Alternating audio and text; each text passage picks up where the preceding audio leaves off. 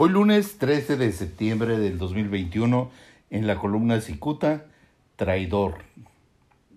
Acostumbrado a predicar la doctrina cristiana para salirse con la suya, el perverso subsecretario de gobierno en Baja California, Luis Moreno Hernández, es un claro ejemplo de un pastor cristiano que traga santos y caga diablos. Para información de la gente, el subsecretario Moreno es un traidor que acostumbra morder la mano de quien le da de comer. Sépase que el señor Moreno fue el artífice del arribo de Arturo González Cruz a la Cámara de Diputados. González Cruz, sépalo usted, es enemigo del gobernador, del actual gobernador de Baja California, Jaime Bonilla Valdés.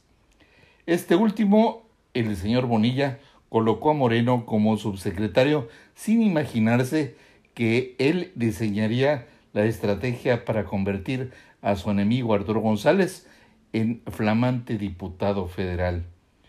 Bonilla tiene muchos eh, nudos en las tripas, pues González Cruz tiene ya fuero constitucional y de esta forma esquivará la acusación por el asesinato de un bloguero.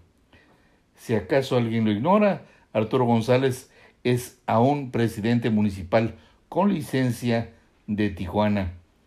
El año pasado el gobernador del estado y el alcalde con licencia protagonizaron un encontronazo que resultó en la licencia indefinida que pidió González.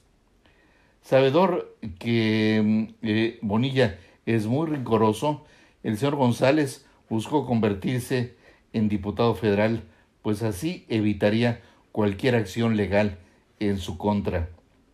Aquí es donde entra el subsecretario Luis Moreno Hernández, quien visualizó la forma de allegarse muchísimo dinero que utilizaría en la compra de una residencia en el fraccionamiento Playas en Tijuana.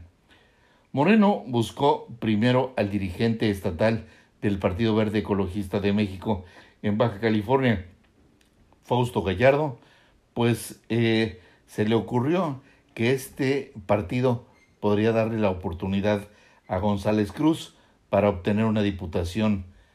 Em, Fausto Gallardo le propondría al dueño del Partido Verde, Jorge Emilio González Martínez, eh, conocido como el Niño Verde, venderle la diputación plurinominal a, a Arturo González Cruz. Esto fue lo que realmente sucedió. Muchas gracias, les saluda Jaime Flores.